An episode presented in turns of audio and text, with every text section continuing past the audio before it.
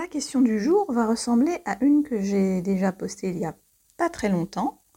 Elle concerne encore le coup de téléphone à maman, mais dans l'autre sens. Cette fois, je vous pose la question à l'envers. La dernière fois, je vous demandais pourquoi est-ce que vous répondez au coup de fil de votre mère. Et eh bien là, je vais tourner la question à l'envers, parce que je sais que dans mes auditrices, il y a des personnes qui le font. Elles sont venues m'en parler. Pourquoi est-ce que vous, vous prenez votre téléphone et vous appelez votre mère. Votre mère qui est toxique, je rappelle, votre mère qui vous fait souffrir. Pourquoi est-ce que vous prenez votre téléphone et vous allez chercher dans votre répertoire maman et vous allez appuyer sur appeler? Pourquoi vous faites cela?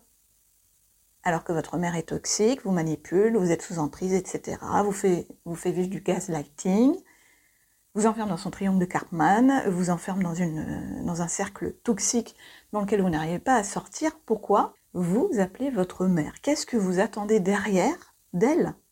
Qu'est-ce que vous attendez de ce coup de fil?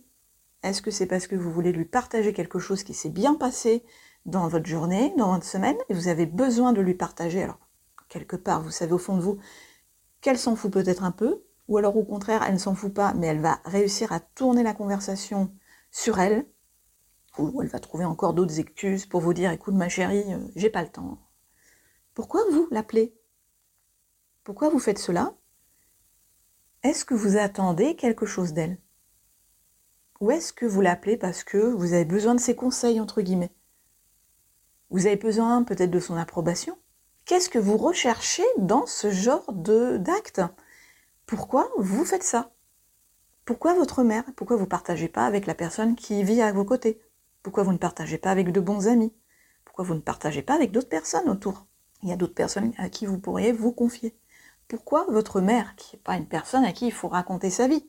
Il faut garder les choses pour soi euh, face aux personnalités toxiques.